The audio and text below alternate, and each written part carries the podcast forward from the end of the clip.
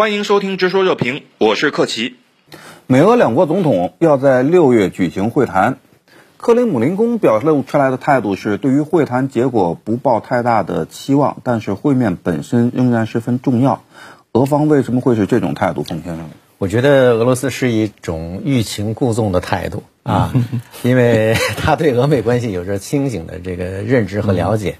呃，自从二零一四年乌克兰危机以来，其实俄美关系呃越来越坏啊，越来越差，已经跌入到了冷战结束以来的这种冰点啊。那么，甚至前不久我们大家都知道，拜登上台以后，甚至称这个普京是杀手，嗯啊。那么，这在这个两国关系史上也是前所未有的。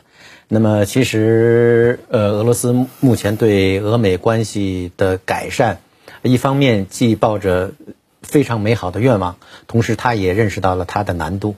那么在这种情况之下，与其表现出来，呃，因为两国元首就要会晤而洋洋自得的这个样子，不如沉下心来啊，表现的冷淡一点，给自己未来啊留一个后手啊。我觉得俄罗斯主要是这个考虑，还是矜持一点，矜持一点。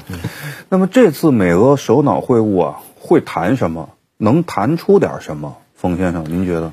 呃，谈的问题确实，我觉得会很多啊。你比如说，在双边关系领域，我相信美国人肯定会谈呃，美国呃，俄罗斯干涉美国的大选，呃，俄罗斯支持呃一些黑客，甚至是俄罗斯政府本身啊，对俄罗呃对美国进行网络攻击的问题。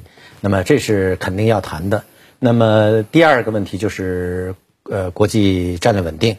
啊，我们都知道，拜登上台不久，其实出乎很多人的预料，拜登就已经同意了延长俄美之间的新进攻战略削减，呃，进攻性战略武器条约的这个问题。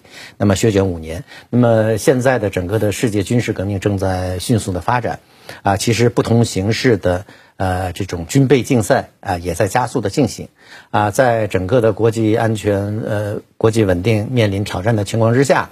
啊，那么俄罗斯，而且只有在这个方面是它的强项，啊，怎么样和美国达成啊一定的谈判啊，主导未来啊国际战略稳定的这发展的走向，我觉得是双方必须要讨论的问题。那么第三个就是很多的地区热点啊，你比如说伊朗核问题啊，特别是乌克兰问题啊，包括朝鲜啊核问题。等等等等包括叙利亚问题啊，双方都会谈到。呃，但是尽管谈到的这些议题很多，但是谈能谈出什么，达到什么样的共识，我觉得难度仍然是非常大的。啊，因为双方的这种利益的差距啊，确实是相去甚远，在很多问题上可以说是针锋相对。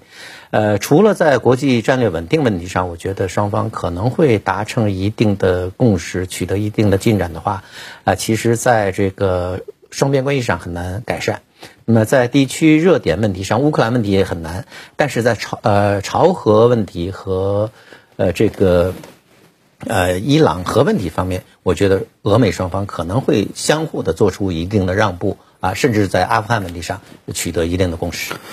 其实就在前不久啊，这个拜登还说普京，或者说把普京称为杀手。实际上，严格来讲，我觉得他可能也有点被本国记者给害了。这是个陷阱，是吧？这是个陷阱。记者挖了个坑，他就进去了。对对。但是不管怎么说，你进去了，你还是承认了、肯定了，做出了肯定的回答。那么现在很快，拜登要和这名杀手见面了。王先生，你觉得他们俩见面的时候会尴尬吗？我们去看拜登历史上对于俄罗斯的这个整体的态度，特别是对普京本人的态度，他其实这个观点一直是比较统一的。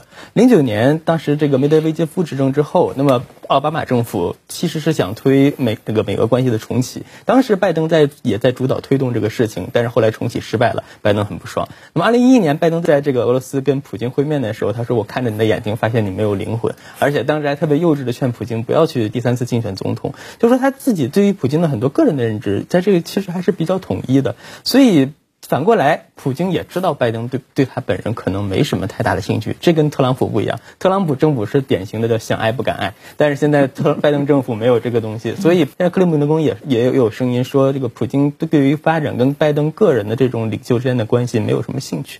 但是呢，实际上这次我觉得拜登的弯子转的还是有点快，一点都不矜持，是吧？俄罗斯那边是还有点矜持，拜登这边不太矜持。时间上怎么看？拜登现在对于俄罗斯的调子和他在竞选的时候和他刚上台的时候都不太一样，甚至还有点反差，反差还有点明显。为什么会这样？拜登实际上对于俄罗斯的话，他现在越来越放在第二位。那既然我要集中力量呢，要对付第一个。那显然呢，你不可能同时呢有那么大的力量去对付两个了。那相对来说，他更熟悉一些啊，就是，呃，普京的这个套路。美方前不久还取消了对北溪二号的制裁，虽然这是对德国的妥协，但毕竟还是附带着给俄罗斯送上了一场外交胜利。嗯，在这种情况下进行首脑会晤，对俄方来讲是否是有利的？冯先生。表面上看俄罗斯是躺赢，但是实际上我觉得，如果结合整个国际能源市场和未来能源大局的变化的话，我觉得美国人考虑的可能会更加的全面，更加的有前瞻性。为什么这么讲？啊，因为我们都知道，现在随着碳中和、碳达峰的呃这个提出，啊，欧盟正在积极的调整它的能源政策。尽管目前欧洲整体，特别是德国对天然气的依赖。啊是比较大的，但是从中期上来讲，它会逐渐的减轻对天然气的这种依赖，而更多的依靠更加清洁的绿色的能源，包括是氢能。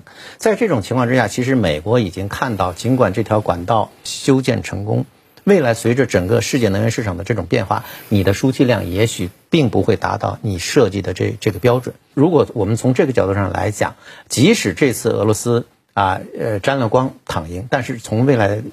层面上来看，它面临的挑战仍然是非常巨大的。好，今天就讨论到这里，感谢您的收听，我们下期再见。